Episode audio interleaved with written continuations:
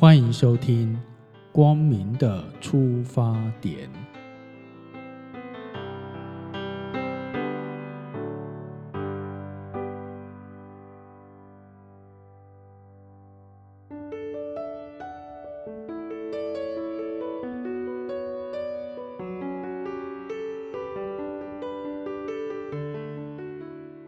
第二单元，君子能屈能伸。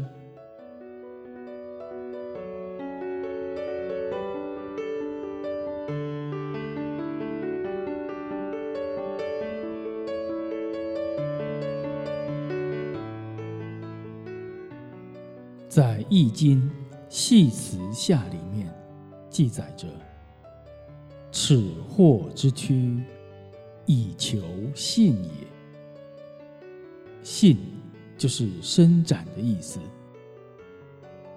龙蛇之直，以存身也。直就是藏伏在土中的意思。尺货又名桑尺货，是桑树的害虫。体长大约两寸到三寸，形如桑枝。它在行走的时候，先屈后伸，宛如尺之良物。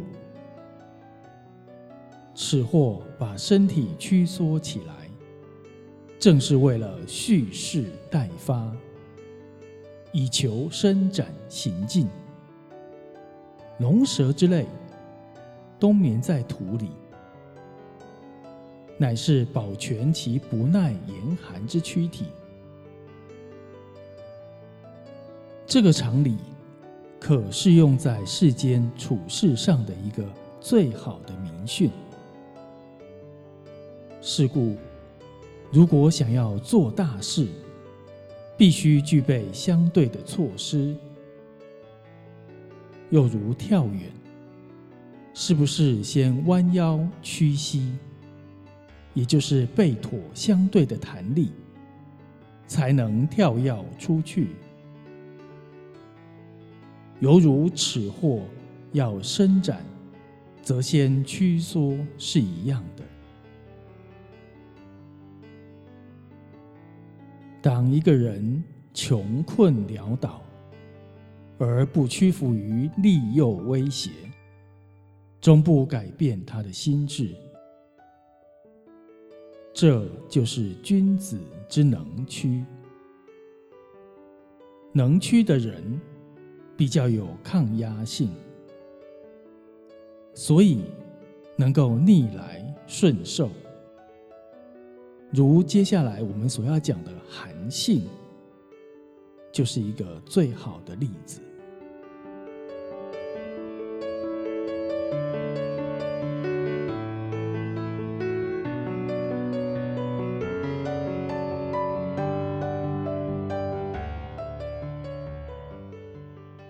信，淮阴人。他早年的生活非常潦倒，不过他胸怀大志。可是因为出身贫寒，找不到施展抱负的机会。有一天，他在街上晃荡。被一位屠夫拦住去路。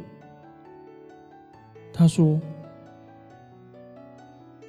你看，韩信虽然人高马大，又喜欢随身带刀剑，好像挺勇猛的样子。其实，他应该只是装腔作样罢了。我敢打赌，他一定是一个胆小鬼。”此话一出，周围的人都哄笑不已。韩信却不说话。那个年轻的屠夫气焰嚣张的对韩信说：“哎哎哎，怎么不服气？是不是？那么，如果你有勇气的话，就拿剑来刺我啊！否则，你就从我的胯下爬过去吧。”说完，便两手叉腰，两腿分开，用轻蔑的眼光看着韩信。围观的人越来越多，有人说：“杀呀！”有人说：“爬呀！”而韩信却盯着那屠夫良久，心里在想：这口气到底要不要忍下去？如果不能忍，一刀把屠夫杀了，固然一时可以泄愤，可是自己也要抵罪。那么，所有的报复也就完全没有希望可言了。如果要忍下去胯下之辱，在众人面前。要如何忍耐呢？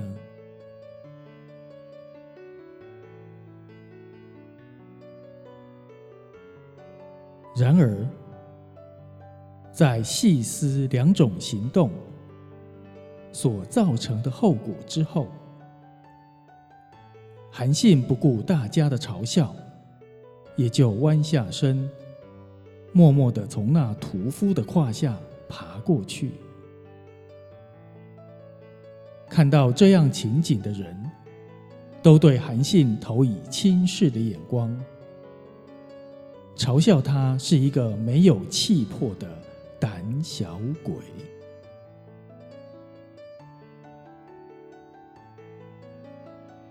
没想到日后，这个人家认为的胆小鬼，竟然做了大将军。当韩信回到家乡之后，就去找当年侮辱他的那个屠夫。当屠夫知道韩信回来，就已经吓得脸色惨白，说不出话来。不过，出乎众人意料之外的是，韩信并没有采取任何报复的行动。反而提拔他做了一个小官。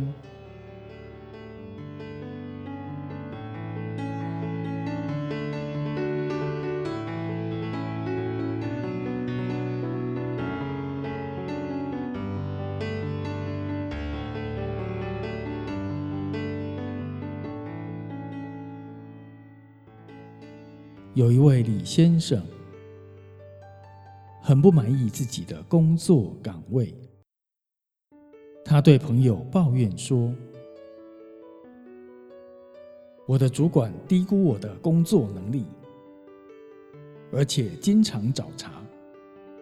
有一天，我要对他抗议，然后辞职不干。”这位朋友说。你对公司的一切完全清楚了吗？这家公司对外作业的窍门完全搞懂了吗？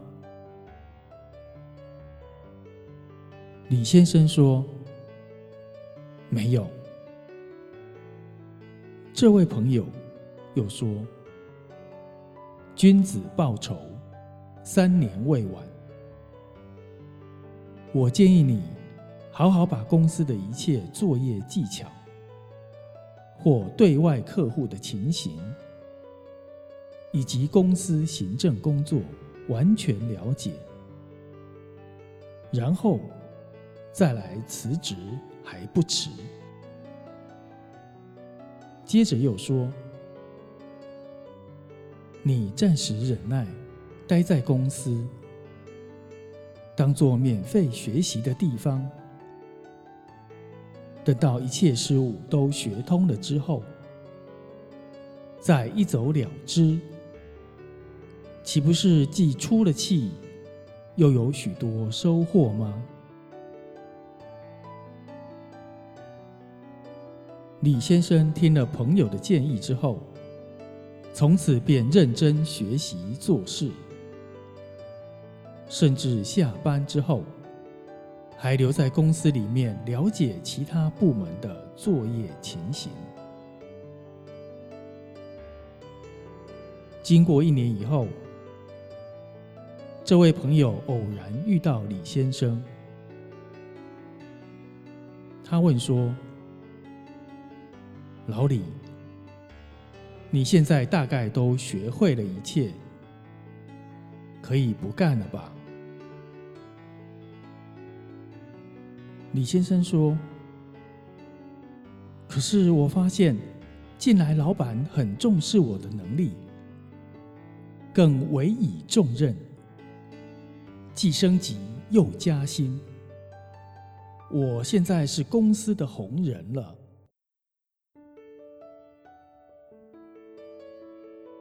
他的朋友笑说：“这是我早就预料到的。当初你的老板不重视你，是因为你的表现不够，又不努力学习。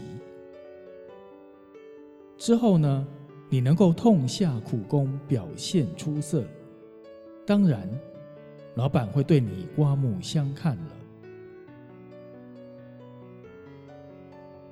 只知道抱怨的人，却不反省自己的心态，这是人们容易犯的毛病啊！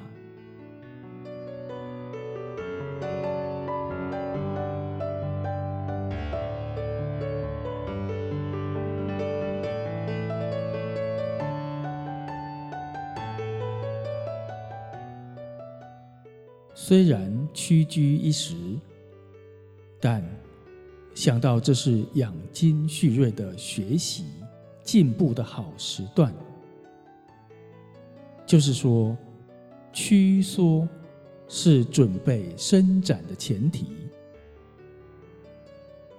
有朝一日机会来临，就可以一飞冲天，岂不是成功可期？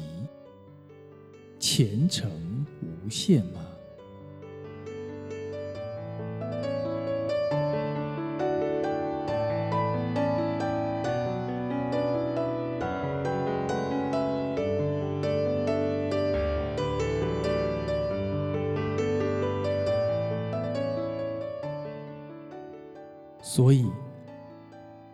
不局限于眼前的状况，眼光。要放在长远的地方，不要短视尽力而浮动心智。那么，一时的屈缩，即是成功的基础。